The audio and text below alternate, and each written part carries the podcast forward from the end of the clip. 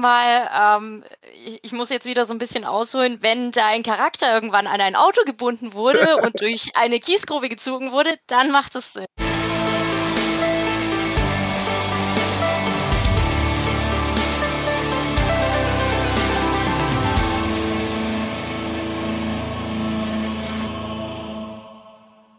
Hey ho und herzlich willkommen beim GZM Cosplay Podcast, eurem Podcast über Cosplay und allem, was dazu gehört. Ich bin niemand anderes als euer Moderator Juri von Snowwolf Creations und ich bin der einzige Moderator, der das erste Mal Cheetos gegessen hat heute und dadurch eine neue Art von Weathering erfunden hat. Und ich weiß jetzt eindeutig, ich hätte dabei nicht weiß tragen sollen. Doch heute geht es nicht darum, wie ich durch Knabberkram schmutzig mache, sondern wie eure Cosplays dreckig werden. Und zwar ist unser heutiges Thema Weathering. Und bei einem solch schmutzigen Thema braucht man auch ein Team, welches sich in die tiefsten Tiefen eines Cosplays hineintraut. Und dafür habe ich genau die drei richtigen. Zuallererst die Frau, die mit jedem Dreck klarkommt, den ich auf den Tisch lege. Und zwar die wunderbare Wintera Cosplay. Hallo. Hallöchen. Schönen guten Abend. Freue mich heute hier zu sein und bin gespannt, was wir euch heute alles so bieten werden. Genau. Dann natürlich eine wunderbare Frau, welche gerade noch auf einer Shooting-Woche im Dreck war, aber jetzt live für euch hier den Podcast aufnimmt. Hallo Svenja Acker, Last Zipperglanz. Hallöchen, schönen Abend. Und natürlich zu guter Letzt jemand ganz Besonderes für euch, nämlich jemand, der sich mit Weathering so gut auskennt, dass diese Person es wortwörtlich verinnerlicht hat. Und zwar unseren ganz besonderen Gast heute, Mia Schinder. Vielen Dank, dass du heute dabei bist. Freut mich, dass ich heute dabei sein darf. Vielen Dank für die Einladung. ich freue mich umso mehr und wobei ich mich immer freue, ist es auch Sachen dreckig zu machen. Denn meine Mutter sagte schon immer, ich krieg alles dreckig. Und genau darum geht es, wie gesagt, heute ja auch. Und deswegen frage ich auch direkt Mia dich als erstes. Wie sehr wirkt sich Weathering für dich bei einem Cosplay aus? Ja, also ich sag mal, das ist äh, für mich persönlich so mit das Elementarste an einem Cosplay, weil es das für mich nochmal abrundet. Das macht es für mich real. Ähm, da sieht es ja natürlich durch die Gebrauchsspuren einfach echter aus. Mhm. Sarah, was ist Weathering für dich bei einem Cosplay? Das i-Tüpfelchen, also da kann ich nur zustimmen. Wobei ich auch viele Cosplays habe, wo es nicht so passend ist. Also es kommt halt natürlich immer darauf an, was ist es für ein Kleidungsstück und möchte ich das wirklich und passt es. Aber wie gesagt, wenn es so um authentische Cosplays geht, gerade so aus Games, dann ja, dann ist es auf jeden Fall ein i-Tüpfelchen, was sein muss. Svenja, ja, was? Wäre wirklich ein Cosplay greifbar und realitätsnah. So auszudrücken, ist es nicht nur das kleine Stückchen Stoff, was richtig genäht ist, sondern wirklich ein kleines Stück mit, mit Leben und Stil. Leben und Stil. Also ich persönlich finde, alles, was ihr drei gesagt habt, in einem ist einfach Cosplay und Weathering. Sind zwei Dinge, die ich heutzutage gar nicht mehr auseinanderdenken kann. Und wo wir bei Denken sind, irgendwo startet ja der Prozess, wenn man so zum Beispiel ein Kleidungsstück vor sich liegen hat, das jetzt das perfekte Wasteland-Outfit sein muss oder zu einem sich durch Schmutz und Schlamm kämpfenden Krieger oder Kriegerin äh, gehört, irgendwo muss man ja doch anfangen zu denken. Und daher frage ich dich, Svenja, wo startet bei dir der Weathering-Prozess und wie beginnt das so, die Planung dafür? Tatsächlich schon verschiedenste Stufen. Ich gucke tatsächlich, wo ich wann mit dem Weathering ansetzen muss. Muss ich das teilweise schon vorm Nähen machen? Kann ich das nach dem Nähen machen? Ähm, wenn ich sage, ich habe jetzt einen zwischen fertigen Mantel, dann gucke ich mir an, was, was, für, was für ein Schaden muss da drauf, was für ein Dreck muss da drauf. Und dessen wähle ich halt erst meine Werkzeuge aus, die Farben, arbeite mich dann quasi Schicht für Schicht, Dreck für Dreck quasi durch. Bis in die Tiefen hinein. Genau, bis, bis es von alleine steht vor lauter Dreck. Mia, wie startest du denn deinen Weathering-Prozess? Kommt immer so ein bisschen auf das Kleidungsstück oder den Gegenstand an, den ich weathern möchte. Ähm, generell ähm, gucke ich natürlich so ein bisschen, was passt zu dem Charakter, in welcher Umgebung war der unterwegs. Ist er jetzt in einer staubigen Sandtundra oder sowas unterwegs gewesen, dann wähle ich natürlich eher hellere Dreckstufen aus. Oder ist der jetzt im Sumpf unterwegs, wo alles ein bisschen matschig, schwarz, düster, dunkel ist? Und suche das dann äh, zum Charakter entsprechend aus und arbeite mich dann auch lagenweise nach oben. Hm. Also siehst du nicht nur die Charakter vor dir, sondern auch die ganze Geschichte und alles drumherum. Okay, genau, das ist genau. sehr interessant. Sarah, wie machst du denn das Weathering in deinem Kopf? Grundsätzlich, also klar, wenn ich vorher schon den Charakter sehe, weiß ich, welche Teile es werden müssen, aber ich nähe die erst komplett fertig und mach's danach. Also, das heißt, wenn ich eine schöne, saubere Bluse habe und die danach wieder zerstören muss, dann ist es halt so. Aber also so wie Svenja zum Beispiel, dass ich das schon vorher einplane und mache auch tatsächlich, das ist bei mir nicht so. Hat auch bis jetzt gut geklappt, toi toi toi. Ähm, genau, und wie Mia eben, eben auch schon gesagt hat, kommt halt immer darauf an, wo setze ich den Charakter hin, was passt dazu und dann dementsprechend schaue ich danach, was ich verwende und was nicht. Hm. Gut. Also beim Weathering gibt es ja viele Sachen. Wir konzentrieren uns jetzt das erste Mal ein bisschen auf Kleidung, wie ihr gerade schon gehört habt. Ähm, und deswegen frage ich euch, wenn ihr ein, ich weiß nicht, ein Krieger-Oberteil habt, also Kriegerin, Krieger, egal was, welche Techniken benutzt ihr, um das wirklich kampfeslüsternd auszusehen? Dass es schon wirklich lange Zeit im Kampf war. Mia, was hast du da immer so im Kopf? Bei mir startet das Ganze auch wieder mit einer Charaktergeschichte, wo ich mir überlege, was hat äh, dieser Charakter vielleicht bisher erlebt? Welche Kampfverletzungen hat er davongetragen? Waren die blutig oder hat er sich nur irgendwo am Hemd was aufgeschraubt? Ist da jetzt nur ein Loch drin? Und ähm, von dem aus arbeite ich mich dann eben langsam nach vorne. Mhm. Hast du äh, bestimmte Techniken, die du dabei benutzt? Hm, bestimmte Techniken. Also ich beginne meistens damit, äh, dass ich die Klamotten so ein bisschen anlöchere, dass ich später, wenn ich dann den Dreck auftrage, auch schön in diese Vertiefungen, die ich dann davor eben reingemacht habe, ähm, die Farbe auftragen kann oder mit was auch immer ich dann eben reingehe oder Blut oder Schorf oder was auch immer, dass natürlich dieser Kranz, der da zum Schluss eben noch überbleibt, auch mit eingefärbt wird, weil sonst sieht das ja, oft wie bei einem Halloween-Kostüm aus, wo dann einfach nur ein Loch reingeschnitten ist und irgendwo war da mal vielleicht ein Blutstropfen und das passt dann einfach nicht zusammen. Mhm. Große Ganze zählt. Also ich, ich bin sehr beeindruckt, dass ich wirklich schon alles drumherum plant, anstatt einfach nur, ja, ich schmeiß das jetzt auf den Boden und dreht 30 Mal rum, dann geht das schon. so, äh, Svenja, ich habe dich ja kennengelernt. Du hast nur aus Weathering bestanden, inklusive Gesicht. Ähm, wie machst du dein Weathering und welche Techniken benutzt du dabei? Oder hast du auch besondere Werkzeuge, die du benutzt?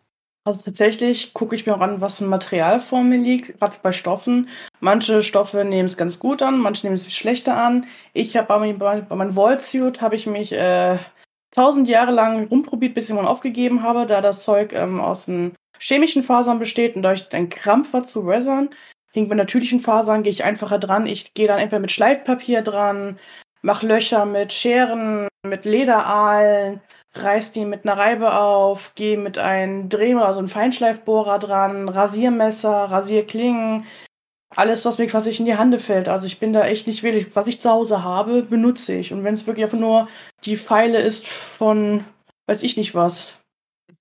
Das sind du, Grenzen gesetzt. Hast du so ein bestimmtes Toolset, was du da benutzt? Ja, also tatsächlich habe ich mir von Werbung äh, Lidl den Feinschleifbohrer geholt. Das ist also der quasi der ähm, Dremel-Imitat, nicht original von Dremel. Der hatte, ähm, der war, glaube ich, für 20 Euro gibt, kriegt man den, ist sogar akkubetrieben, was ich halt abgöttisch liebe. Und dazu nochmal ein Aufsetzen, verschiedenste Aufsätze, Schleifbohrer, und da gehe ich halt wirklich gerne dran, mach franse Löcher damit aus, die größer, rau, rau Nähte an, versuche Streifen mit reinzuhauen oder aufzureißen. Tatsächlich arbeite ich mit denen unten mit einem ausgedienten Rasierer sehr gerne. Mit den hm. raue ich gerne auf oder mache Pilling-Effekte, wenn ich sie brauche. Hm. Mia, ich habe dich gerade eben noch vorhin, bevor der Podcast angefangen hat, am etwas Werke hinsehen. Was für eine Technik hast du denn da gerade angewendet gehabt? Du hattest ja einen Pinsel da. Tatsächlich, genau. Also ich äh, versuche bei all meinen Arbeiten möglichst einfache Werkzeuge zu benutzen. Ähm, das hat so für mich persönlich den Hintergrund, dass ich da einfach so diesen handwerklichen Aspekt nochmal gezielter reinbringe. Das kann alles Mögliche sein. Das kann ähm, grober Pinsel sein, das können Cutter sein, Scheren. Ja, genau. Also das kann eigentlich alles sein, was einem so auch in die Hände fällt. Es kann auch mal ein grober Stein sein, mit dem ich dann Kleidung aufreiben kann. Ähm, ja, genau. Was habe ich zum Beispiel da? Ich gucke gerade, ob ich irgendwas schön zeigen kann. Ja, zum Beispiel habe ich eine Aale, eine Schwertaale. Und äh, mit der kann ich zum Beispiel ganz super äh, erstmal feine Löcher vorbohren und kann dann zum Beispiel mit einem Schleifpapier drüber gehen und diese Löcher dann größer machen, ohne dass ich jetzt äh, Schnitte wie bei einer Schere jetzt drin habe. Ne? Dass die nicht einfach nur gerade reingeschnitten sind, sondern dass die wirklich auch den Stoff richtig ausreißen. Mhm. Okay, krass. Genau. Das habe ich selbst, das habe ich selbst noch gar nicht so gedacht, dass es das auch so machen kann. Okay. Sarah, wie machst du das Weathering? Du bist ja auch sehr viel am Stoffen immer ran. Moment, was hast du Tatsächlich gar nicht so. Also ich plane das gar nicht so, sondern ich mache dann tatsächlich frei Schnauze, wenn es dann losgeht. Ähm, mit den Löchern, das finde ich sehr interessant mit der Aale. Da kann ich vielleicht auch noch den Tipp geben, das funktioniert auch mit Bohrern. Ja, da kann man auch so einen kleinen Handremel nehmen, wenn man den hat. Da gibt's ja auch Bohraufsätze, also man braucht jetzt nicht so einen riesen Akkuschrauber dafür. Ansonsten, ja, Schleifpapier aller Art immer. Also alles, was eigentlich zerstören kann, habe ich hier zu liegen und da ist der beste Freund halt auch der Baumarkt. Ähm, Drahtbürsten kann ich auch empfehlen, gerade für ähm, Naturstoffe ist es super, weil man dadurch richtig schön ausfransen kann und Teilweise braucht man da gar keine Löcher vorher reinmachen, sondern durch dieses Schleifen oder mit also egal ob mit Schleifpapier oder eben diese, dieser Drahtbürste, kommen die Löcher irgendwann von ganz alleine, je öfters man über dieselbe Stelle halt rubbelt oder schleift. Ja, genau. Also wie gesagt, Freischnauze und dann, wenn ich so meine Löcher und alles drin habe, dann geht's halt erst weiter mit Dreck, Farbe oder was auch immer. Gut. Dann haben wir schon mal ein bisschen unser wunderbares Kleidungsstück zerstört. Deswegen frage ich dann die Farbe. Die Farbe, die Farbe, die Farbe. Äh, ich habe ein Ensemble an 30 Schwarztönen hier wahrscheinlich.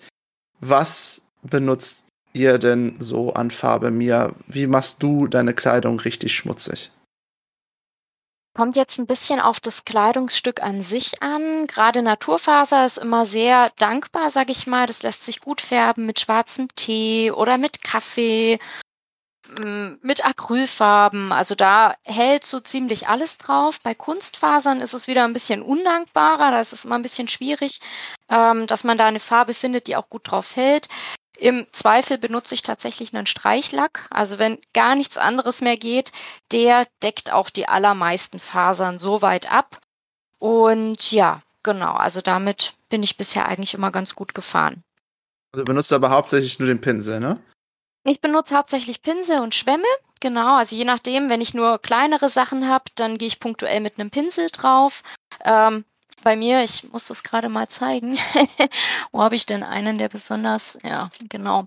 Ähm, der ist jetzt hier, ich hoffe, man sieht das, schon ziemlich ausgefranst, weil ich äh, mit dem Pinsel immer sehr stark auf die Oberflächen dann drücke. Also, dass ich wirklich die Borsten in alle Seiten spreizen und äh, kann dann einen schönen ja, Effekt irgendwo erzielen, dass sich die Farbe dann schöner verteilt. Na.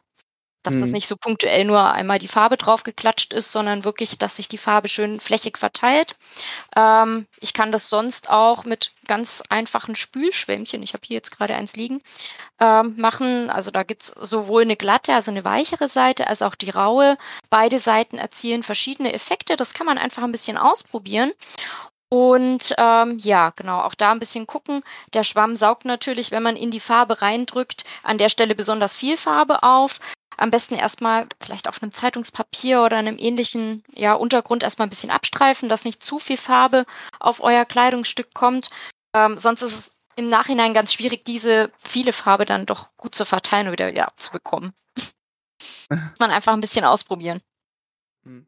Sarah, probierst du auch ein bisschen aus oder machst du hier doch mal Planung. naja, klar, also wichtig ist, dass man, bevor man anfängt, wirklich ausprobiert, wenn man die Technik auch gerade nicht kennt, weil nichts ist schlimmer als ein fertiges Kleidungsstück, was du dann mit Weathering versaust, obwohl du es ja bewusst versauen willst. Aber ähm, ja, also ich benutze auch viel meine Finger und das ist super. Also ich glaube, jeder kennt es. Man will sich ja eigentlich immer nicht dreckig machen, aber Resingle ist der Part, wo man die Finger bewusst dreckig machen kann und das ist halt auch das Geile daran. Ähm, Pinsel, ja klar, immer, auch gerade trocken. Also ich kann es nur wieder immer sagen, ja, hier Pastellkreide. Ihr wisst ja, das habe ich ja schon öfter erwähnt, dass ich damit arbeite. Die trage ich nur mit Pinsel auf. Und ansonsten, wenn es jetzt zum Beispiel nicht hält, dann, oder ich was, was Festeres brauche, dann nehme ich auch manchmal meine Airbrush einfach mit Farbe und trage es damit auf. Mhm. Svenja, wie machst du es denn mit Farbe? Ja, quasi auch von äh, löslichen Kaffee, Tee, schwarzen, über Acrylfarbe, Ölfarbe, äh, oh Gott. Creme, äh, quasi alles, was äh, der örtliche Action günstig und schnell hergibt. Tatsächlich Glück gehabt, dass ich bisher noch keine Faser hatte, die die Farbe noch nicht angenommen hatte. Auch Acrylfarbe, auch auf Chemiephasen konnte ich so weit einarbeiten, dass die wenigstens oberflächlich hingen blieben, damit Lack fixiert. Ähm, ja, wie ich bemale, mit vollem Körpereinsatz. Wenn ich mal dran denke, Handschuhe anzuziehen, bin ich nicht komplett eingesaut. Sonst nach dem Resoning mache ich immer so ein Statusfotos, weil immer alles hier so in all sämtlichen grün, schwarz, brauntönen und blautönen verschwindet. Ansonsten ja, Pinsel sehr viele, gerade grobe, auch große Pinsel aus dem Malerbedarf, die recht grob sind, mit denen man so richtig schön die Farbe einmassieren kann. Mhm. Ansonsten, Airbrush habe ich leider nicht. So luxuriöses Arbeitsmittel habe ich leider noch nicht, steht aber irgendwann auf dem Plan. Ansonsten der butterte Pinsel, Schwamm, andere Stoffreste, was gerade so in die Hände fällt. Gut und günstig. Hast du, hast du dann so einen persönlichen Trick, was das äh, Einfärben beim Weathern äh, für dich persönlich noch besonders macht oder das dich von anderen abhebt? Ich glaube nicht. Ich glaube, da bin ich tatsächlich nur auf 15. Was ich halt manchmal gerne mache, sind künstliche Grasflecken, wenn es passt. Mit, mit Buntstiften arbeite ich zum Teil manchmal auch für leichten Dreck. Ah. Oder ich nehme Kreide und arbeite hier einen, fixiere mit Lack. Das mache ich auch manchmal ganz gerne, aber ich würde sagen, das ist keine Technik, die noch niemals jemand genutzt hat. Hm. Mia, deine Outfits sind ja meistens mehr geweathert als Outfit da ist. So, deswegen frage ich dich, hast du besondere Einfärbetechniken, die dich irgendwie herausstechen lassen würden? Also ich glaube nicht, dass ich ähm, etwas anders mache, als das jetzt andere Künstler machen. Wie gesagt, ich arbeite sehr viel mit Schwämmen, ich arbeite viel mit Pinseln, ja, sonst auch schon mal mit den Händen oder ich trage es mit äh, Sachen auf, die ich jetzt gerade irgendwo liegen habe, zum Beispiel jetzt zerknüllte Taschentücher oder auch ein Stück Alufolie, dass das einfach nochmal einen anderen Struktureffekt bekommt, den ich auf das Kleidungsstück auftragen möchte. Aber ansonsten, glaube ich, unterscheide ich mich da nicht. okay. Ja, bei Sarah wissen wir, wissen treue Podcast-Zuhörer sowieso, was sie besonders macht. Und zwar das gute Wort Pastellkreide. Äh, wie arbeitest du denn mit Pastellkreide? Wir hatten schon mal das angeschnitten in einem anderen Podcast. Wie starte ich ein Cosplay? Äh, was ist denn das Besondere bei Pastellkreide und dir? Das Besondere an Pastellkreide und mir ist, dass wir schon echt Best Friends sind. Ähm, also so langsam muss, also ich muss echt mich zwingen, auch andere Techniken anzuwenden. Aber es ist halt gerade für Stoff super easy und einfach. Also ich habe halt einen Satz Pastellkreide da, da ja, sind ja alle möglichen Farben drin. Und nehme mir einfach Schleifpapier, meistens in 320er Körnung und reibe halt diese Pastellkreide ab und dann hat man ja diese losen Pigmente. Mhm. Und mit dem Pinsel nehme ich dann diese Pigmente auf und trage die auf dem Stoff auf. Und natürlich sind die, man kann die natürlich auch gleich runterfegen auf die Stelle, die man haben möchte. Und mit dem Pinsel wird das Ganze dann eben eingearbeitet in den Stoff. Und es bleibt super hängen. Auch nach dem Waschen kann ich bestätigen. Ähm, was ich dann aber auch noch zur Sicherheit mache, ist das danach fixieren mit Lack ein bisschen und ja. Und das ist, wie gesagt, bei Stoff echt eine super Sache. Bei größeren Sachen, also gerade ähm, wenn man jetzt größere Kleidungsstücke hat, dann empfiehlt sich das vielleicht nicht, weil dann dauert es ziemlich lang. Aber so bei Blusen oder Kragen ist das echt eine super Sache. Als ich angefangen habe zu cosplayen, hatte ich mit zwei Lapern gesprochen, wie man Sachen weathert. Und äh, mir an dich geht direkt die Frage, nachdem ich das erzählt habe, macht das überhaupt Sinn? Die haben mir gesagt, ich soll an ein Auto die Dinger hängen hinten dran und einfach mit dem Steinbruch durch den Steinbruch fahren. Das färbt sich, das zerschleißt sich, Macht das Sinn? Ist das eine gute Idee? mal, ähm, ich, ich, muss jetzt wieder so ein bisschen ausholen, wenn da ein Charakter irgendwann an ein Auto gebunden wurde und durch eine Kiesgrube gezogen wurde, dann macht es Sinn. Ansonsten, ähm, ja, ich, ich höre die Technik öfter. Das ist gerade für sehr junge Laper und auch Einsteiger ganz besonders verlockend, da die sagen, oh ja, das ist total cool und dann kann ich da durch die Pampa pezen und total super. Allerdings ähm, wetzt die Kleidung nicht an den Stellen ab, wo es natürlich wäre. Am besten ist es, mhm. wenn ihr eure Kleidung anzieht und dann auch guckt. Zum Beispiel, ihr habt jetzt eine Jacke und die reibt natürlich an den Ellenbogen zuerst auf, weil man stützt sich darauf ab oder man knibbelt vielleicht hier vorne am Saum und da reibt sich die Faser dann einfach schneller ab. Es ist aber eher unwahrscheinlich, dass sich jetzt am, am Unterarm gerade ein riesiges Loch bildet. Das ist einfach keine Stelle, wo besonders viel Belastung entsteht und das wäre eine eher ungewöhnliche Stelle für eine starke Abreibung. Und das kann ich eben nicht beeinflussen, wenn ich dieses Kleidungsstück an mein Auto binde und das hinter mir herziehe. Dann entsteht irgendwo ein Loch, aber nicht da, wo eigentlich Abnutzungsstellen sein sollten. Deswegen bin ich Fan davon, die Kleidung zu tragen, ähm, auch wirklich äh, in die Jacke reinzuschlüpfen und dann zum Beispiel über ein Schleifpapier drüber zu gehen oder mir die Sachen auch ein bisschen äh, mit Kreide vorzuzeichnen und zu sagen, okay, hier sitzt dann mein Ellenbogen später auch und kann dann die Jacke ausziehen und an der Stelle zum Beispiel abreiben oder auch bei Hosen am Knie.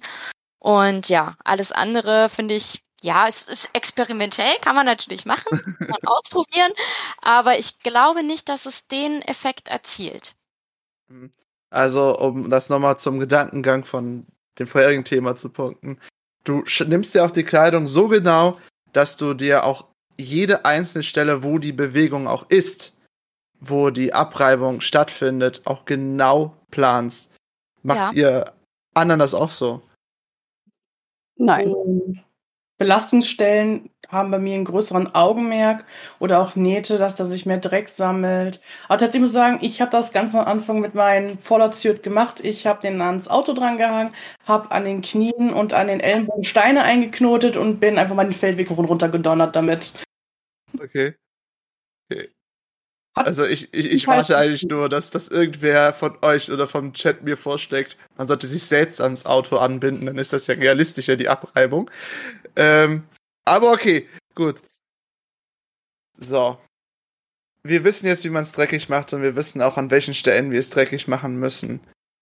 Aber der Punkt ist noch nicht nur das dreckig machen, sondern auch Dinge altern zu lassen. Zum Beispiel im Wasteland als auch im Fantasy-Bereich. Also wenn wir jetzt aus Herr der Ringe den äh, Aragorn nehmen, der hat die Rüstung ja schon länger an.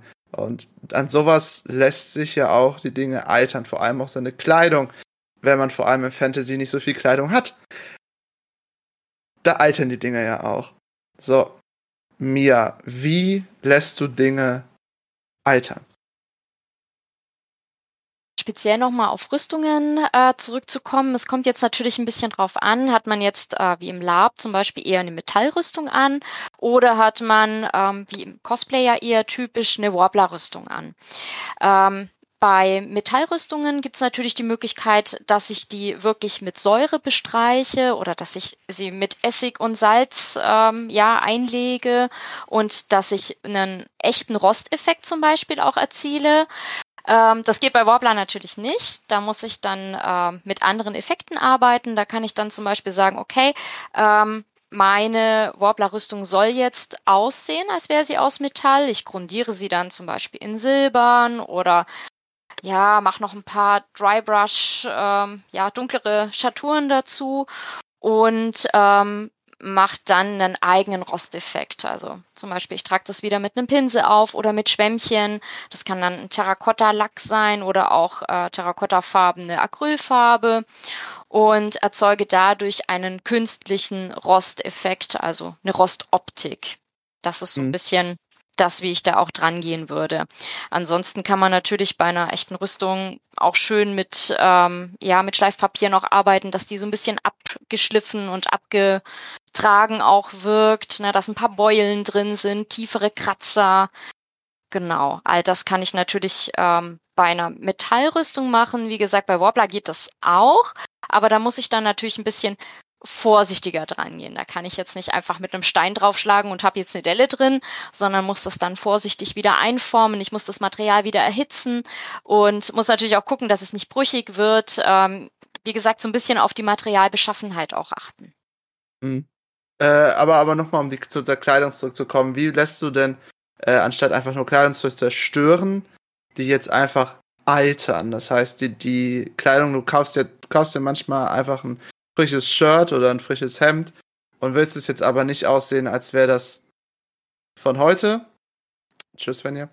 Äh, sondern es wäre von vor fünf Jahren oder sonst was. Wie machst du das? Genau, also wenn ich jetzt, ähm, ich gehe jetzt mal davon aus, ich hole mir jetzt ein weißes Hemd und ich möchte das ähm, eben gealtert haben, dann würde ich dieses Hemd äh, zuallererst mal in einen Eimer mit schwarzem Tee einlegen. Je nachdem, wie alt dieses Kleidungsstück eben sein soll, lasse ich es länger oder kürzer eben drin. Wenn ich das nur für ein paar Minuten reingebe, dann habe ich nur so einen ganz leichten Vergilbungseffekt. Wenn ich das allerdings über Nacht drin liegen lasse und vielleicht auch ein paar Knoten reinmache oder das so ein bisschen eindrehe, dann wird das an bestimmten Stellen natürlich deutlich dunkler werden. Und äh, so erzeuge ich zum Beispiel sehr, sehr einfach einen starken Alterungseffekt. So. Das ist dann aber hauptsächlich natürlich für Stoffkleidung, ne? Genau, richtig, ja. richtig. Also natürlich eine Naturfaser. Bei einem hm. künstlichen Material ist es nochmal ein bisschen anders. Okay. So, Svenja, ich weiß, du trägst kein Jeans. Oder was auch immer die Cowboys damals getragen haben bei Hosen. Und ich finde, Hosen sind ganz besonders schwierig zu weathern. Das ist so meine persönlich, persönliche Erfahrung. Ähm, wie weatherst du deine Hosen? Dass du die schön altern lässt, hauptsächlich, weil ich weiß, im Cowboy-Style müssen die etwas älter und gebraucht sein. Genau, also tatsächlich gehe ich auf allererst auf die Nähte. Ich werde zum Teil die Nähte, die Nahtstellen ein bisschen raue ich meist ein bisschen an je nachdem, wenn ich sage, was für einen Effekt will ich haben, will ich einfach nur Dreck haben, will ich es ausgeblichen haben. Das heißt, ich arbeite mich an den Knien dran, dass die ausgeleierter wirken, blasser sind als der Rest. An Stellen, wo es passt, so kleine äh, Ausleerungsspuren, von wegen, es immer von Hose hochziehen, dass in gewissen Stellen halt sich Schwachstellen bilden, vielleicht kleine Löcher, weil das Material da nach und nach ermüdet. Also ich gucke mir tatsächlich auch gerne auch Bilder und Fotos tatsächlich an von, von real kaputten Klamotten und versuche dann nachzuahmen die Ermüdungserscheinung von Material. Genauso Oberteilen. Ich habe manchmal T-Shirts, die sind uralt. Die sind immer von wieder, wieder runterziehen. An den gleichen Stellen sind die löchrig geworden und daran orientiere ich mich dann entsprechend. Genauso halt immer am, am Ärmelsaum zum Beispiel, wenn das halt Material alt ist und da schwach wird, da aufribbeln leicht, mit der Farbe spielen, Farbe wegnehmen, Farbe draufpacken, Schweiß, Dreck, alles, was ein an künstlichem Material zur Verfügung steht. Hm. Äh, da kommen wir zur Juris Trickkiste, die mir mal jemand erzählt hat. Einen ganz besonderen Trick. Wenn ihr zum Beispiel fettige Ränder haben wollt an euren Kleidungsstücken, nimmt ein Labello und reibt die Ränder damit ein. Ich weiß nicht, wieso das funktioniert, aber es funktioniert, ist ja klar, ist ja fettig. Aber der Effekt hat auf jeden Fall was. Mir hat man damals gesagt, die Nähte von einer Hose unbedingt mit Labello bearbeiten, weil dann sehen sie so richtig schön schmierig und lange getragen aus. Aber um vom schmierig zum Altern wieder zurückkommen, möchte ich mal mit euch über Leder reden. Okay, vielleicht komme ich doch nicht von schmierig weg. Sarah, du kennst dich ja mit Leder aus bei deinen Cosplays. Wie lässt du da Leder altern? Mit Farbe tatsächlich. Also das Schwierige ist ja, oder nicht das Schwierige, aber niemand hat wirklich altes Leder zu Hause, was man, was schon fertig ist. Und ich nutze ja meistens einfarbiges Leder, was ich eh nochmal umfärbe. Und dann nutze ich tatsächlich Acrylfarbe in allen möglichen Farben, also dunkel, auch so ein bisschen in einer Rostfarbe, in hell, um dann eben, also klar, hell für die Ränder, um das so ein bisschen zu machen, die dunkleren, wenn ich da Nähte drin habe, also das ist für mich zumindest bisher der beste Weg, da einen Effekt zu schaffen. Also weil ich ja auch viel mit dunklem Leder dann arbeite. Klar, wenn das Leder hell ist, ist es wieder einfacher.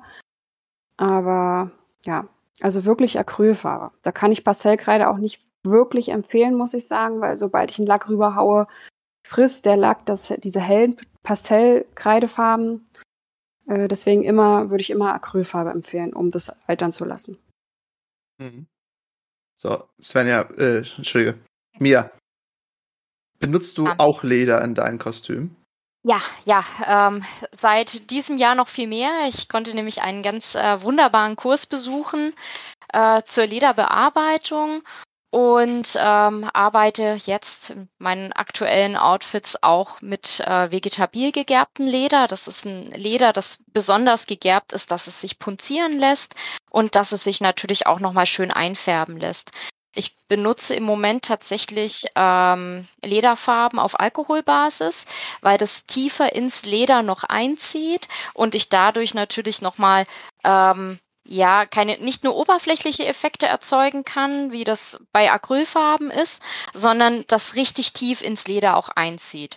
Ähm, ich kombiniere das dann natürlich auch mit Acrylfarben, die ich dann noch zum Schluss drüber streiche, dass ich zum Beispiel noch mal einen Sandeffekt drauf habe oder ähm, irgendwelche Schlammflecken, die sich da noch mal abbilden sollen. Genau, aber vom Grundsätzlichen her benutze ich da Lederfarben auf Alkoholbasis. Alles klar. Und äh, wenn sie sich so schön einziehen, halten die auch länger und lassen sich nicht so schnell wegreiben, richtig? Die lassen sich gar nicht wegreiben. Gar nicht. Ja, das ist immer so meine persönliche Sorge. Mich beruhigt nämlich auch immer jeder, wenn ich sage, die Dinger sollst du nicht per Hand waschen bei 6000 Grad und deine Hände verlieren, sondern die sollst du ruhig in die Waschmaschine tun. Ähm, weil ich hatte dann immer Angst, dass alles sofort weg ist äh, vom Weathering. Ist es übrigens nicht für alle, die da draußen Sorgen haben, wenn man mal so ein Kleidungsstück in die Waschmaschine bei 40 oder 60 Grad reinschmeißt, vielleicht nicht bei 80, das wäre vielleicht ein bisschen übertrieben, ähm, die bleiben größtenteils da und notfalls kann man immer noch ein bisschen nachweathern. Das, das hatte ich sehr große Sorgen, als, als ich angefangen habe zu weathern.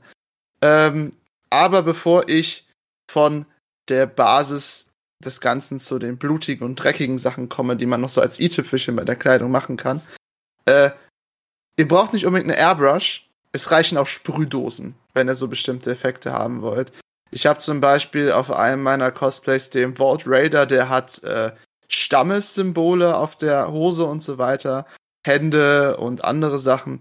Äh, da reicht auch ganz locker einfach eine Sprühdose. Oder wenn ihr so bestimmte Erdeffekte mache ich gerne an meinen Hos Hosenrändern von unten. Ist jetzt nicht so professionell wie zum Beispiel mir, aber ähm, ich sprühe dann halt gerne ein bisschen da dran und schaue, dass das sich auch so richtig schön fest saugt, wie als würde man 60 Jahre durch Matsch laufen. Und so kriegt man dann auch einen schönen geweatherten Hosen, Hosenbein von unten. Ähm, wie nennt sich das Teil überhaupt? Saum? Nee, es ist am Hemd. Doch, Saum, Saum? Immer der Abschluss. Okay, Saum. Sehr gut. Ich lerne was dazu. Gut. Dann. Ich will's bluten lassen. Moment. Zu deinem Hosensaum ja. hätte ich vielleicht noch einen Tipp. Wenn man, äh, ich habe es selber noch nicht ausprobiert, aber es soll gut funktionieren.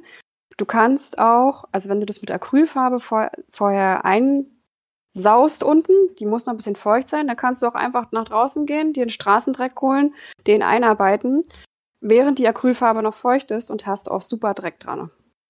Sehr gut. Denn wir sind dann mit deiner Aussage auch schon beim Dreck. äh, wie gesagt, ich finde das persönliche i-Töpfelchen, was vielleicht auch schon manchmal vorher, manchmal später, je nachdem, wie man es macht, ist, ist Dreck. Es ist nicht Schmutz, sondern es ist der Dreck von außen. Der Staub, der sich im Wind an deiner Kleidung verfangen hat, währenddessen du das Wastelands gegangen bist. Die, äh, keine Ahnung, was bei Fantasy fällt mir gar kein Beispiel ein. Hat da vielleicht gerade einer eins? Nee, okay. Jedenfalls. Dreck und Sand. Dreck und Sand, alles, alles, was so halt an der Kleidung haftet. Ähm, oder halt, wenn noch Bluttropfen vom Feind oder sonst was in, aus dem Kampf übrig sind oder deine eigenen Wunden noch durchsickern. Ähm, aber bleiben wir erstmal beim Dreck. Mir hat man gesagt, ich soll einfach den Asche aus dem Grill nehmen, wenn ich noch so ein bestimmten Ascheeffekt haben will. Wie dämlich ist das mir? Nicht dämlich. Also tatsächlich äh, kratze ich auch immer so ein bisschen die Asche zusammen oder auch draußen kann man so ein bisschen Straßendreck auffegen und den ein bisschen durchsieben und äh, hat dann auch fast, ich sage jetzt mal fast ein Pigment, das man dann schön in die Kleidung einarbeiten kann. Also das ist eigentlich eine sehr, sehr gute Idee, gerade auch wenn man jetzt ja ähm, wie wir vorhin schon gesagt haben, ne, wenn Acrylfarbe noch nass ist oder wenn ich noch mal einen Sprühlack auftrage ähm, und da dann diesen Ruß zum Beispiel drauf gebe oder ja, genau das, was ich eben auf der Straße so ein bisschen zusammengefegt habe, das hält dann ganz wunderbar und das ist natürlich eine sehr natürliche Schatur, die da dann auch entsteht. Äh, aus dem Chat kommt auch eine Nachricht, die ich direkt unbedingt reinbringen muss, weil Silence, der vierte würde ich jetzt einfach sagen, ist der Username, oder? Äh, Asche und Sprühkleber, bestes Zeug, muss ich auch dra dran denken, wenn man dann noch ein bisschen äh, den Weather-Effekt, also wie das Wetter auf die Kleidung sich auswirkt. Äh, sicher Sprühkleber passt da auch ganz gut, so an bestimmten Stellen. Ähm, Sarah, Also, kannst du dich, wenn es um Dreck geht, auch von der Pastellkreide trennen? Ja, Für den letzten Effekt benutzt du dann auch echte, echten Dreck, echte Asche? ich hab's, äh, also Asche nicht, das habe ich leider nicht in meiner Nähe, ja. Aber ich habe es echt mal versucht dieses Jahr mit richtigem Dreck. Also wirklich, ich bin rausgegangen, habe das Kleidungsstück hingeschmissen, drin rumgewühlt und äh, ja, fertig. Also es war perfekt. es hat super geholfen. Und da, wo es, also wenn es natürlich an Stellen war, wo es ein bisschen mehr haben wollte, habe ich natürlich dann nachgearbeitet. Aber ähm, ja, das ist eigentlich sind so diese Naturmaterialien oder was man im Haus hat, wie auch Kaffeesatz wieder oder Tee oder was auch immer, ist eigentlich immer so das Beste, was man haben kann. Und das hat eigentlich auch jeder zur Hand. Wie, wie du schon gesagt hast, man braucht keine Airbrush für Weathering. Das ist einfach, das ist noch so ein Highlight, ja, aber das braucht man nicht. Ja, man, man kann es mit allem Möglichen machen. Ja. Svenja, benutzt du den wahren Dreck? Tatsächlich auch sehr gerne. Ich mixe sehr gerne Sand auch in Acrylfarben rein, wenn ich eine Struktur, Oh. die eigene Struktur passen quasi zusammenpansche. Wo ich sagen muss, ich hatte jetzt für die Shooting-Wochenende, ich habe mir eine neue Hose genäht für meinen Asa Morgen Cosplay.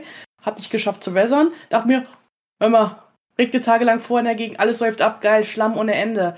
Scheiß Kord. Ich habe nur Grasflecken drin und ganz leichte Verfärbung. Ich kniete minutenlang im Schlamm. Mein Knie selbst war tief schwarz vor lauter Dreck. Aber diese scheiß Hose hat alles abgeperlt. Ich so, oh, echter Dreckkalte bitte.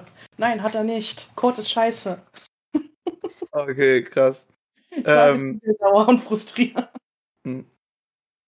Ähm, was haltet ihr denn von so Sachen wie Heilerde? Ist das echter Dreckersatz? Weil die ist ja ein bisschen anders struktur strukturiert oder sagt euch das überhaupt nichts? Fürs Gesicht, für Haut. Ja, Es ich ist- Gräsern. Dreckig. Okay, okay gut. Mi- Mia, kennst du dich mit Heilerde aus oder? Ja, tatsächlich. Ähm, das ist, ich sag mal, ich glaube, für Einsteiger interessanter. Es kostet schon ein bisschen Überwindung, wirklich auf die Straße zu gehen und so diesen Dreck da wegzufegen und den dann wirklich auf ein Kleidungsstück zu packen, das ich später anziehen möchte. Deswegen glaube ich, ist es gerade für Einsteiger schön, mit äh, trockener Heilerde zu arbeiten. Also Heilerde gibt es ja in Pulverform, aber auch äh, flüssig zu kaufen. Das ist dann als Gesichtsmaske, wird das normalerweise eben benutzt. Ähm, aber ich sag mal, das ist ähm, ja sowohl geeignet für Make-up-Effekte als auch äh, fürs Weathering der Kleidung. Also man kann das tatsächlich für beides gut benutzen. Hm. Gut. Dann kommen wir zum letzten Punkt bei der Kleidung. Blut. Blut. Blut. Blut für den Blutgott. Da, da freut sich jemand, da freuen sich alle, wie das aussieht. Okay, ihr mögt Blut. Ähm, Svenja, wieso magst du Blut? Und wie Weil magst du Blut- Blut? Weil, weil Blut schön aussieht auf Kleidung von Charakteren, zu denen es passt. Sei es das eigene von Kampfesverletzungen oder Fremdblut durch Kämpfe.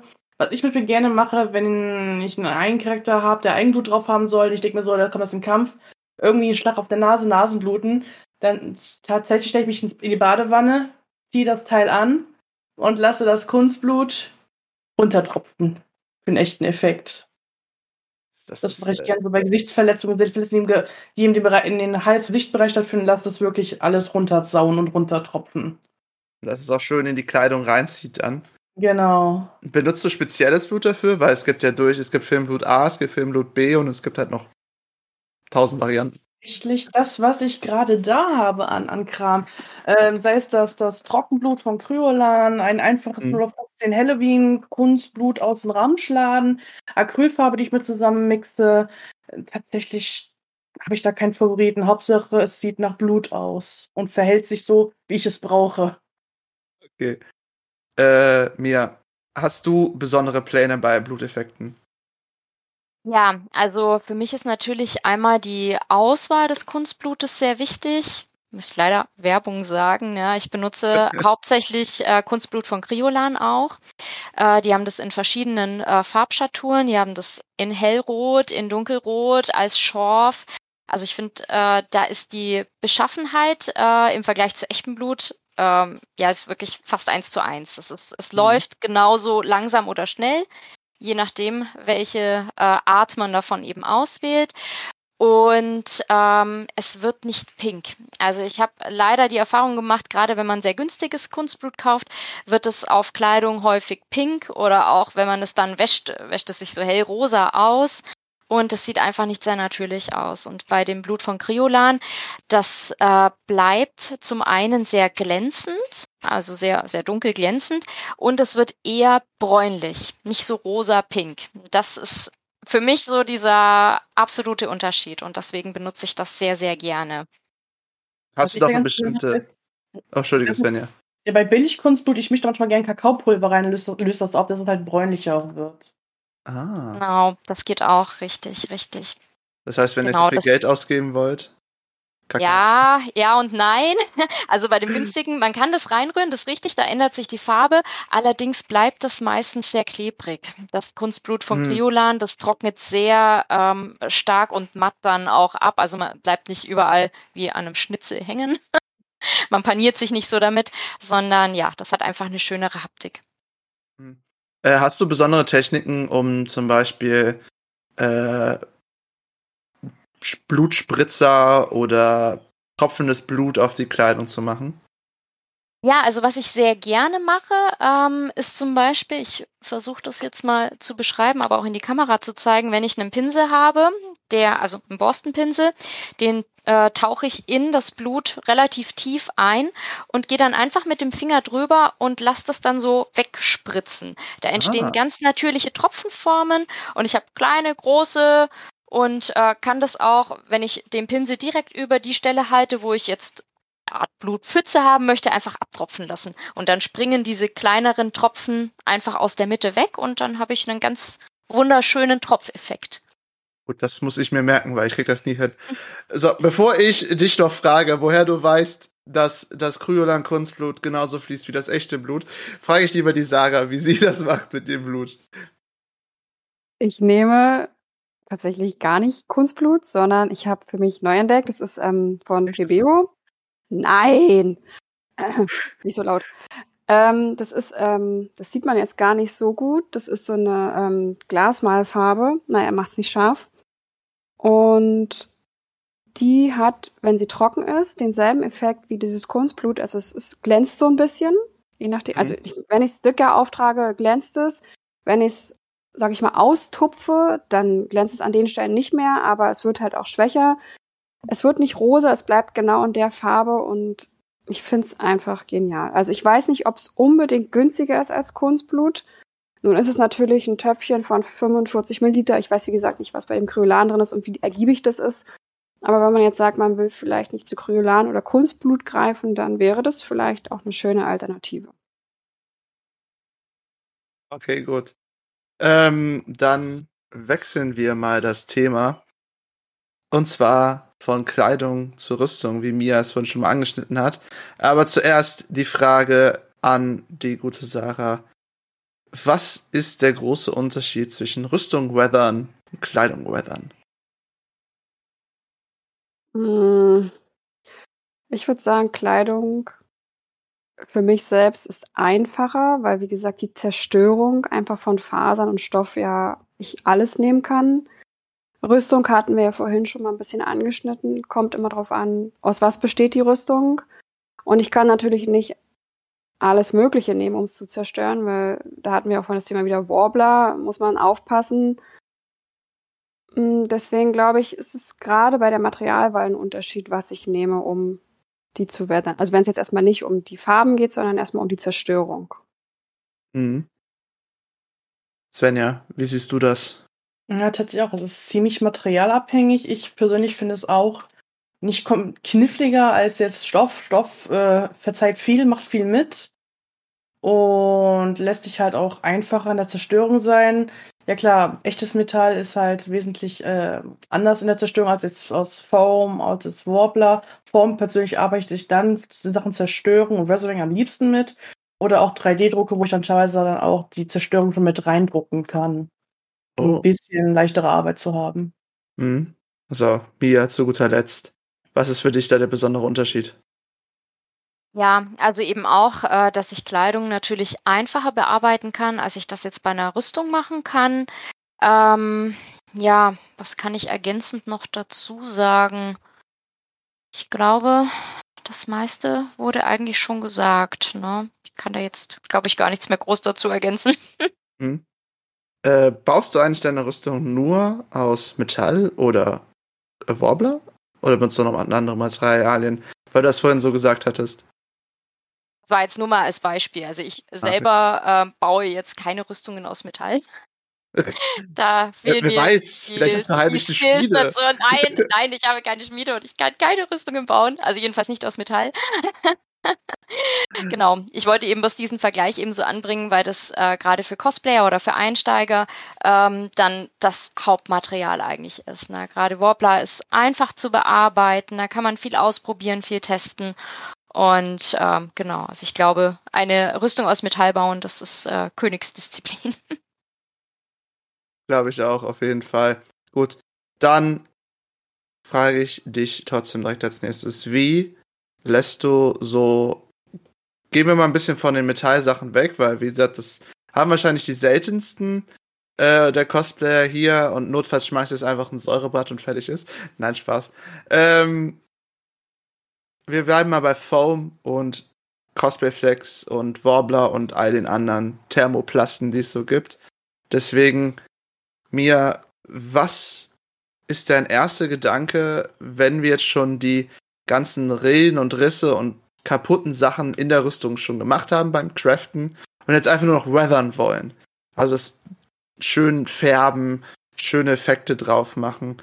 Was planst du und was führst du dann aus mit welchen Werkzeugen? Zuerst ist das Allerwichtigste, dass man äh, dieses Teil gut grundiert, ne, sodass man wirklich auch überall Farbe aufbringt, weil Warbler hat ja zu Beginn diese bräunliche Farbe, sage ich jetzt mal. Also die meisten Warbler-Töne sind so bräunlich. Und wenn ich da jetzt einen Rüstungseffekt haben möchte, dann muss ich natürlich erstmal gut grundieren. Ich muss auch alle Vertiefungen gut erwischen, alle Kanten. Ähm, das ist eigentlich die Hauptarbeit. Und da müsst ihr auch wirklich, wirklich genau arbeiten, dass ihr da nichts überseht. Das sieht zum Schluss sonst ganz furchtbar aus, wenn man da einen Teil vergisst.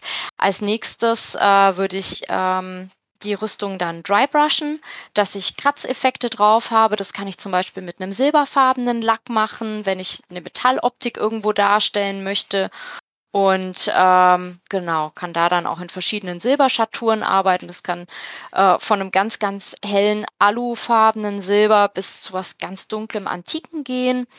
Und äh, dann arbeite ich mich eben weiter, je nachdem, welche Farbe die Rüstung dann eben auch haben soll, kann da dann noch ein paar Akzente setzen und dann noch die Alterungsspuren eben setzen. Zum Beispiel eben einen Rosteffekt oder wenn ich eine Messingrüstung habe, eher was mit Grün sparen. Also da vielleicht auch ein bisschen gucken, ähm, welchen natürlichen ähm, ja, Effekt würde diese Rüstung tatsächlich bekommen, weil nicht alles rostet und nicht alles bekommt Grünspan. Grünspan ist ja dieser. Dieses Das, was- Mintgrün, das-. Das, woraus die Freiheitsstatue besteht. So. Zum Beispiel, genau, genau. Die ist ja Zum Beispiel Messing. eigentlich, genau, die ist ja eigentlich Messing, die Freiheitsstatue, Genau. und die ist ja eigentlich überhaupt nicht grün. Die ist halt einfach Richtig. nur geweathert worden durch Genau. die Natur. ähm, Sarah, wie weatherst du denn Rüstung? Wie gesagt, wir haben den Battle Damage schon alles beim Crafting gemacht. Es geht jetzt eher um das Färbliche. Mm, Also grundsätzlich ähnlich. Also ich bin ja nicht so der Rüstungsbauer, deswegen habe ich da nicht ganz so viel zu bieten. Aber klar, mit den Grundierungen ist immer A und O und dann halt je nachdem, welche Farbe draufkommt. Wo ich auch immer mich vorher informiere und gucke, um es mir eben einfacher zu machen, eben weil ich da ja nicht so viel Erfahrung habe, ist, was gibt es im Modellbau für Sachen? Also da gibt es ja auch schon etliches an Hilfsmitteln, wie man Weathering machen kann gerade dieser Grünspan, das nennt sich dann auch dieses Patina. Das gibt's auch tatsächlich schon in Größe, also nicht nur fürs Modellbau, sondern auch für den Künstlerbedarf könnte man dann auch nehmen. Und dann schaue ich, kann ich das für mich nutzen? Ne? Beim Modellbau sind es ja ziemlich kleine Fläschchen oder ähm, Dosen, die man da kriegt. Dann schaue ich halt, kriege ich das auch irgendwie größer und dann versuche ich das so zu nehmen. Mhm. Svenja, wie machst du das? Ja, eigentlich auch so mit vergangenen Techniken und was ich halt noch sehr gerne mache, ist Paintwash, dass ich dann quasi Vertiefungen und Rillen und alles mit hervorheben kann. Das heißt, ich nehme das, das Werkstück, nehme zum Beispiel, ich habe jetzt hier hinter mir stehen, von Werbung, Action, ganz billiger Gesso, der kostet glaube ich 3 Euro die Flasche, das ist nochmal eben locker äh, 500 Milliliter so drin. Dann nehme ich das dann großzügig, ein bisschen mit Wasser vermischt, auf das Werkstück drauf aber fette Schwarz, schwarze Schicht, dass alles versunken ist in schwarz und dann nehme ich ein Stück Stoff und ziehe es runter, tupfe da mal ein bisschen, je nachdem, Effekt ich haben will und dann setze ich dann quasi die schwarze Farbe in die Rillen und die Vertiefung rein, dass man noch ein bisschen plastischeren Effekt noch hinbekommt. Genau, Washs benutze ich auch sehr gerne. Äh, es gibt äh, von Vallejo eine große Auswahl an verschiedenen Washs, als auch von Citadel oder anderen bekannten Farbmarken. Ähm, diese bieten halt in Schwarz, Braun, alles sowas. Und ich finde halt bei Wash ist es halt sehr besonders schön, dass die auch wirklich hineinziehen in die kleinsten Rillen, die ja beim Battle Damage oder äh, wenn es halt auch einfach nur diese Rille vom Übergang von einer Ebene zur nächsten Ebene ist, das zieht halt einfach wunderschön da hinein. Es ist halt auch alles aus dem Modellbau, wenn die das halt einfach auf ihre kleinen Miniaturen drüber pinseln und dann einfach einziehen lassen. Ja.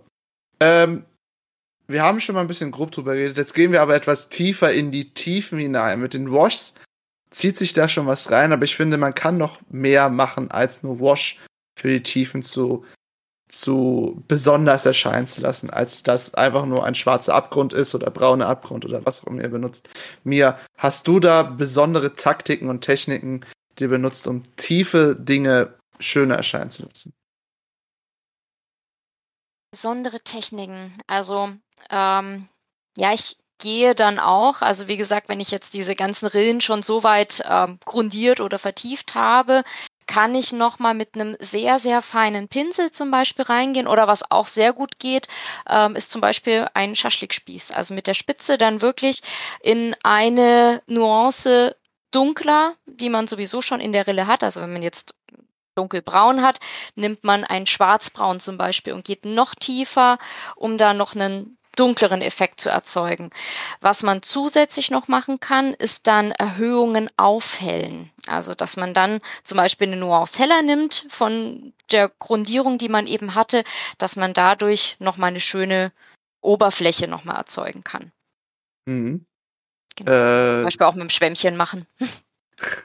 okay, also ich, ich muss mir merken, das wird mir sowieso immer nachgelegt. Kauf dir Schwämmchen. Jogi, warum benutzt du keine Schwämmchen? Was ist falsch mit dir? Und toll.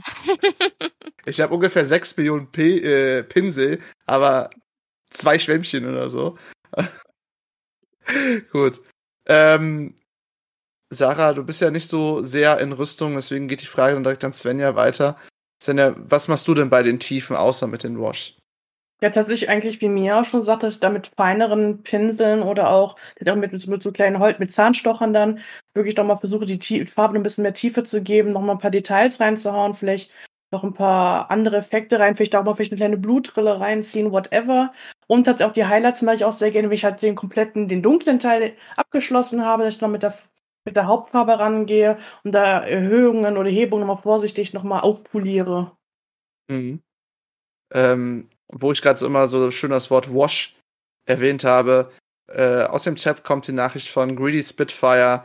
Äh, aktuell im Trend beim Modellbau Oil Washes und White Spirit mhm. zum Entfernen des Überschusses. Ich weiß weder, was das eine noch was andere ist. Ich bin sehr gut vorbereitet, wie man merkt. Äh, aber ich werde es auf jeden Fall nach der Folge mal googeln und mir das mal anschauen, weil es klingt auf jeden Fall sehr gut, denn ich weiß ganz genau, dass zu viel Wash auch zu viel ist viel zu viel. Also wenn man das Ding halt wirklich wie in einem Sumpf Tropfen hat an Wash, dann hast du irgendwas falsch gemacht. so. Ähm, in, will ich dann über etwas reden, was mir persönlich immer Stress macht bei einem Cosplay und das sind die Ränder bei einer Rüstung. Denn ich finde, Ränder sind, wenn wir gleich noch zur Erhöhung kommen, als auch die Tiefung, eigentlich ist alles wichtig, aber die Ränder sind halt immer so ein bisschen heikel, dass sie die auch so aussehen, wie du sie aussehen lassen willst. Wie lässt du es denn aussehen, Mia, dass ein Rand auch perfekt von der Rüstung ist? Den Rändern ähm, muss ich auch noch mal so ein bisschen auf diese äh, Strukturen noch mal eingehen, dass die natürlich auch besonders bei einer Rüstung beansprucht sind. Die sind besonders zerkratzt, da sind vielleicht noch mal tiefe Furchen drin. Ähm, da kann man zum Beispiel, äh, wo habe ich sie? Ich muss gerade mal gucken, eine Drahtbürste benutzen. Ah, eine Drahtbürste. Tief eingebaut, äh, genau, sowas hier zum Beispiel. Ähm, genau, die ist ja Autsch.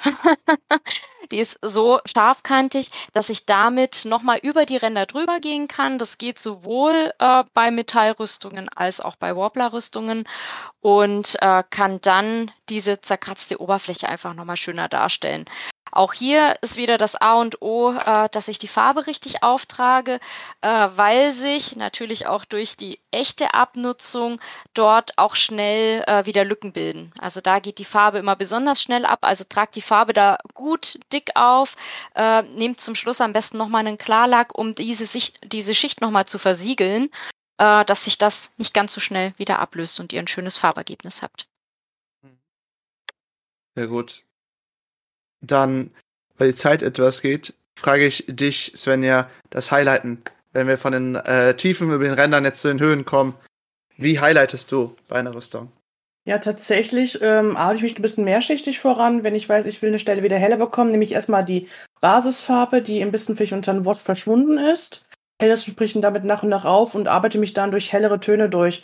Und bin da auch teilweise sehr stark wasserlastig am Arbeiten, da es für mich persönlich einfach ist. Dry Brush bin ich immer so ein bisschen, äh, will ich gerne richtig gut können, sieht bei mir eher aus wie, aus wie gewollt und nicht gekonnt. Deswegen gehe ich halt immer auf das sehr Flüssige entsprechend ein und habe ich wirklich da durch, Stück für Stück für Stück durch. Und manchmal sogar vielleicht mit ganz ähm, flüssigen weißen Highlights ein bisschen an den Kanten, so ein bisschen den, den Shiny-Effekt zurückholen. Also es kommt halt wirklich auf das Grundmaterial der Rüstung an, wie sie sein soll. Bei Leder zum Beispiel wird es dann halt eher siffiger, manchmal auch, dass dann ein bisschen so schmantiger aussehen soll. Das ist wirklich auch materialabhängig tatsächlich und effektabhängig. Hm. Mia, machst du denn Dry Brush bei Highlighten oder? Ja, ja, mache ich auch, mache ich auch. Also das kommt immer so ein bisschen auf das jeweilige ähm, ja, Stück an, das ich eben äh, färben möchte. Aber ja, ich benutze auch sehr gerne den Dry Brush Effekt. Das sieht immer mhm. sehr schön aus. Kannst du in unseren wunderbaren Zuhörern erklären, wie, wie man so einen Drybrush-Effekt am besten macht? Also das Einfachste, was ihr machen könnt, ist mit äh, einer Pinselspitze, also wieder mit einem Borstenpinsel, in die Farbe wirklich nur mit den Spitzen eintauchen, ein bisschen auf einem Papier ausstreichen und wirklich ganz, ganz schnell äh, über die Kanten drüber gehen, rechts, links, quer, also wirklich in alle Richtungen, dass sich da so ein richtig schöner Kratzeffekt aus ganz leichter und einer sehr dünnen Farbschicht bildet. Die ist auch wirklich sofort trocken. Dadurch, dass ihr dann so schnell drüber geht, entsteht ja so ein bisschen Wind und dann wird es trocken gebürstet. Mhm. Auf jeden Fall sehr geil. Also ich, ich finde solche Effekte immer super toll. Also ich bin ja ein mhm. großer Freund von Weathern als Wasteland Cosplayer. So. Äh, ich habe noch einen wunderbaren Trick aus Juris Trickkiste für euch, wenn ihr bestimmten Effekt haben wollt, und zwar ein Farbplatzer-Effekt. Ähm, den habe ich über die Raptor-Bots von einem alten Cosplayer-Freund, dem Pino, kennengelernt. Und zwar, wenn ihr Platzeffekte auf Rüstung haben wollt, also Farbplatzer, weil die Rüstung schon so lange gebraucht ist, dass halt einfach die Farbe abfällt. Passiert ja, weil die Dinger sind ja meistens auch nur lackiert und die Rüstung besteht nicht aus dieser Farbe in Wirklichkeit. Und dann fällt halt einfach die Farbe ab. So, und ähm, dafür könnt ihr, wenn ihr die ba Basisschicht, die die Rüstung von da drunter hat, zum Beispiel in metallenes, das geht bei allen Thermoplasten als auch bei echter Rüstung, äh, dann aber noch eine zweite Farb, Farb, äh, Farbschicht drüber machen wollt. Nehmen wir zum Beispiel ein Rot über dem Metall. Ihr seid jetzt einfach ein Krieger des Korn aus Warhammer 40k und ähm, wollt ihr diese Farbplatze haben, dann macht ihr, bevor ihr die rote Farbe auftragt, ein Material, das nicht so schnell trocknet, aber einfach wegzuwischen ist. Zum Beispiel Senf. Also ich benutze Senf dafür. Man kann auch unter anderem, äh, wer ist es, Silikon? Plastik? Ja, genau, Silikon auch verwenden. Äh, jedenfalls, wo man so ein bisschen die Blobstruktur machen kann. Und wenn ihr dann die Farbschicht aufgetragen habt, die Farbschicht auch trocken ist, dann ganz schnell, nachdem sie getrocknet ist, ein Stück Papier nehmen, also Küchentuch, ein Stück Stoff, ein Handtuch, was auch immer.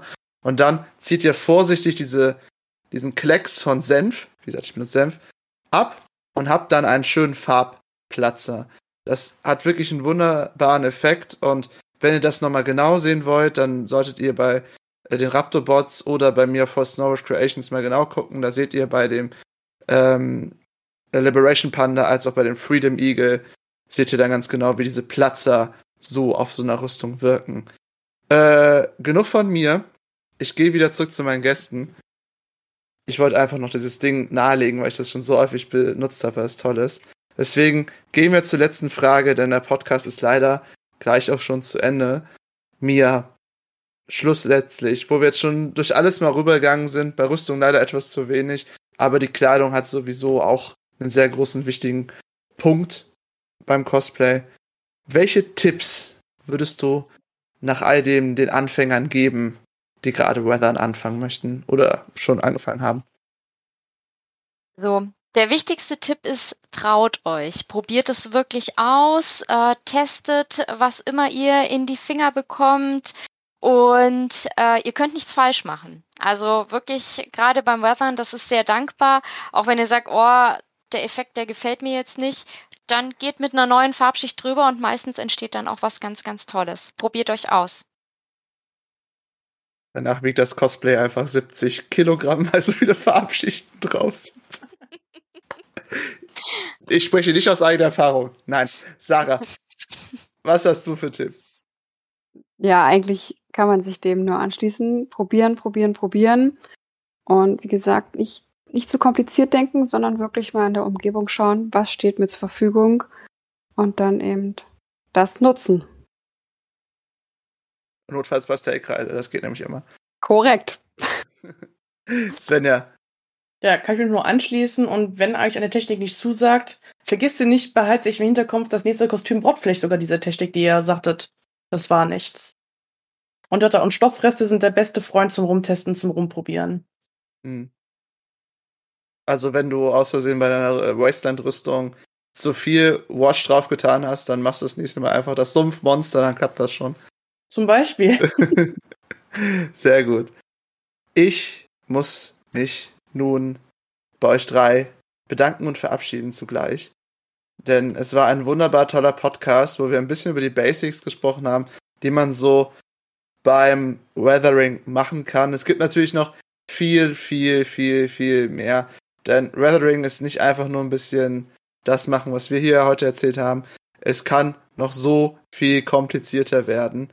Äh, aber ich bedanke mich umso mehr bei meinen unglaublichen tollen Gästen hier erneut. Ähm, und frage erstmal die gute Sarah, wo kann man dich da draußen im Internet finden? Instagram tatsächlich unter Winterer Cosplay. Facebook natürlich auch, aber naja, nicht so, also da bin ich halt nicht mehr so erreichbar. Und was ich jetzt gerade neu ausprobiert habe, ist das, was ganz viele neu ausprobieren, dieses Original Glaze. Also wenn ihr da seid, probiert's mal. Ich probiere es auch einfach nur aus, ähm, um zu schauen, wie es ist und wie nicht. Aber Instagram ist immer noch meine Hauptanlaufstelle insofern. Svenja, wo können wir dich finden? Ja, auch der äh, Standard wie Instagram. Da findet mich unter Last unterstrich Silberglanz. Äh, Facebook bin ich eine reine Karteileiche, interessiert nicht, ist eine Sammlung für mich. Ähm, auch auf den Original Glaze, was jetzt mehr oder weniger seit ein paar Wochen, Monaten rumploppt, jetzt mit einer App ist. Da finde ich ganz einfach unter Silberglanz. Und wer privaten Shitpost mit Quips sehen will, finde mich unter Twitter unter Last Mirror. Ich finde immer so schön, dass du Twitter noch erwähnst. So, aber jetzt zu unserem wunderbaren, besonderen Gast heute hier, der uns sehr viel über Weathering erzählt hat. Und zwar vor allem Techniken, die ich selbst auch noch überhaupt nicht kannte. Mia, wie können dich unsere Zuhörer und Zuschauer finden? Zuerst mal vielen, vielen Dank, dass ich heute hier sein durfte. Ihr findet mich unter Mia Schinder, sowohl auf Facebook als auch Instagram, auf meiner eigenen Website, wenn ihr nicht im sozialen Netzwerk unterwegs seid. Und ja, ich würde mich sehr freuen, wenn ihr vorbeischaut. Äh, wenn ihr Fragen habt, äh, dürft ihr mich gerne jederzeit anschreiben. Ich versuche so schnell wie möglich zu antworten. Und ja, ich hoffe, man sieht sich äh, demnächst auf einer Messe oder auf einem Lab oder ja, wo immer ihr zu finden seid. Wie gesagt, ich muss mich bei dir bedanken, dass du heute unser wunderbarer Expertengast warst. Als Weathering Königin. Es ist, es ist einfach krass, was sie macht. Schaut auf jeden Fall bei ihr vorbei. So, aber sie kriegt ja gleich nur das letzte Wort, deswegen verabschiede ich mich bei euch, unseren wunderbaren Zuhörern und Zuschauern. Und ich bedanke mich so sehr, dass ihr wie immer zuhört und zuschaut. Und falls ihr neu bei uns seid, dann folgt uns doch hier auf Twitch, auf Spotify, iTunes oder wo ihr uns gerade hört oder seht oder was auch immer ihr gerade macht mit uns. Tut es einfach. Und falls ihr schon länger dabei seid und mal ein bisschen Abwechslung vom Cosplay braucht, wir haben auch noch einen wunderbaren Podcast, den wir Nerdgeflüster genannt haben, wo wir über alles Nerdige reden, was da draußen so herumzwitschert und das ist auf jeden Fall mal wert reinzuhören. Wer ich bin, der Kerl hinter dem Mikrofon, ich bin Juri, ich bin euer Moderator von Snowboard Creations und falls ihr mich privat kontaktieren wollt und mir sagen sollt, warum benutzt du Senf? Das geht doch viel besser. Dann könnt ihr mich unter Snow Creations erreichen oder auch über die GZM-Seite, wo ihr diesen Podcast eventuell auch gehört habt. Oder unter podcast.gzm-cm.de könnt ihr mir auch eine Mail schreiben und mir alle eure geheimen Weathering-Techniken sagen, die die Welt niemals erfahren soll, sondern nur ich. Deswegen, ich, Sarah und Svenja verabschieden uns schon mal und Bleibt kreativ. Bis zum nächsten Mal. Ciao! Ben, ich verabschiede mich mit diesen Worten auch schon mal. Ich wünsche euch einen wunderschönen Abend. Ich habe mich gefreut, heute hier sein zu dürfen. Und ja, bleibt dran, bastelt, bastelt, bastelt. Jetzt ist eine wunderbare Zeit, neue Projekte umzusetzen. Und ich hoffe, dass ich viele eurer Projekte bald sehen kann. Ganz liebe Grüße, eure Mia Schinder. Tschüss!